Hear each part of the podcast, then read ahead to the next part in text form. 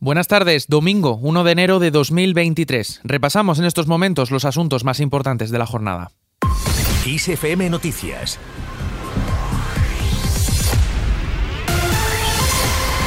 ¿Qué tal? El 2023 arranca con la subida de pensiones. Las pensiones, el salario mínimo o el ingreso mínimo vital han registrado incrementos desde este domingo 1 de enero, día en el que también comienza a aplicarse la rebaja o supresión del IVA de algunos alimentos, lo que provocará su abaratamiento. Las pensiones subirán, recordemos, un 8,5%, el salario mínimo interprofesional se incrementará entre los 4,6 y 8,2 puntos porcentuales y por su parte el ingreso mínimo vital aumenta un 15%. Y el IVA de los alimentos queda eliminado en productos de primera necesidad como el pan, la leche, el queso, huevos o frutas, entre otros.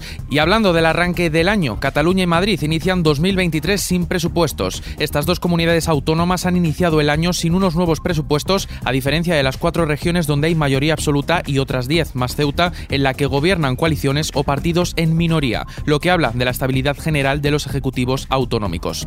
Cambiamos de asunto. El PP avisa al PSOE que será culpable del bloqueo. El Partido Popular, que dirige Alberto Núñez Feijó, ha considerado que el Partido Socialista será responsable del bloqueo si no acepta renovar la vacante del Tribunal Constitucional que corresponde elegir al Senado, según ha informado fuentes de la cúpula del PP. Aún está pendiente nombrar al sustituto de Alfredo Montoya, magistrado de la sensibilidad conservadora que renunció en julio por motivos de salud.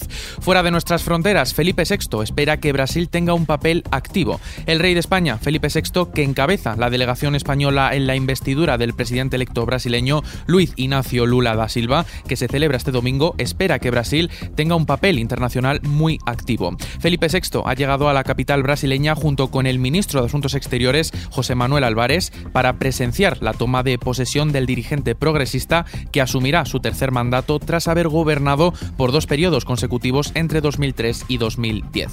Sin salirnos del terreno internacional, Sánchez multiplicará sus viajes por Europa. La presidencia semestral de la Unión Europea propiciará que la agenda internacional en 2023 del jefe del gobierno español, Pedro Sánchez, se encargue de viajes por Europa, pero también tiene citas internacionales que le llevarán a Estados Unidos o República Dominicana. Será del 1 de julio al 31 de diciembre cuando España ostentará la responsabilidad de presidir la Unión Europea, previsiblemente en plena campaña de las elecciones generales. Desde el Ejecutivo se afirma que no afectará al desarrollo de la presidencia de la Unión. Nos vamos ahora a Ucrania, donde Zelensky se muestra seguro de victoria.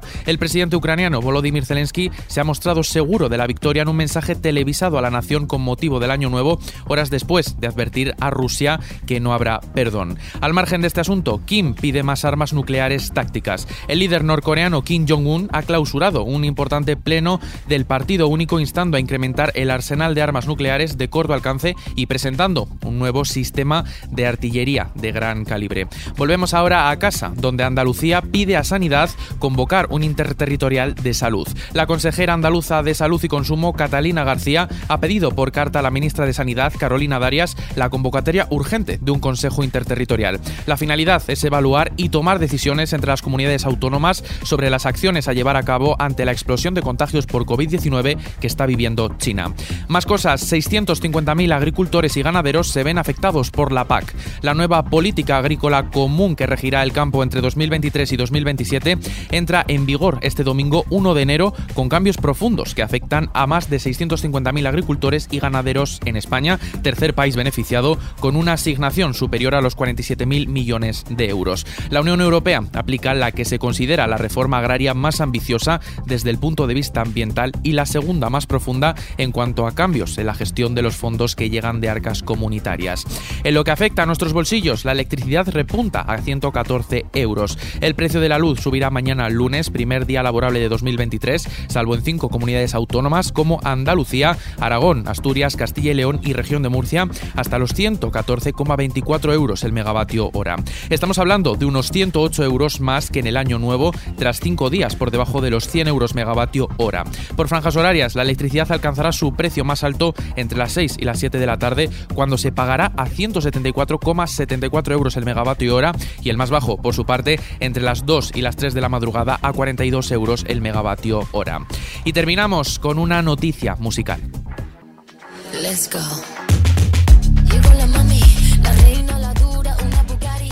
Chanel Terrero, que cantó en Turín en el Festival de Eurovisión de 2022 esta canción que estáis escuchando, ha hecho historia con Slow Mo, posicionándose en el primer puesto como mejor canción de Eurovisión.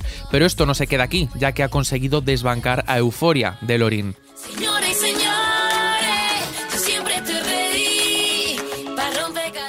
Tienes toda la información en las noticias musicales de nuestra página web xfm.es. La información continúa como siempre en los boletines de XFM y ampliada aquí en nuestro podcast XFM Noticias. Antonio Alfonso Hernández en la realización. Un saludo de Adrián Martín. Feliz año nuevo 2023. Hasta mañana.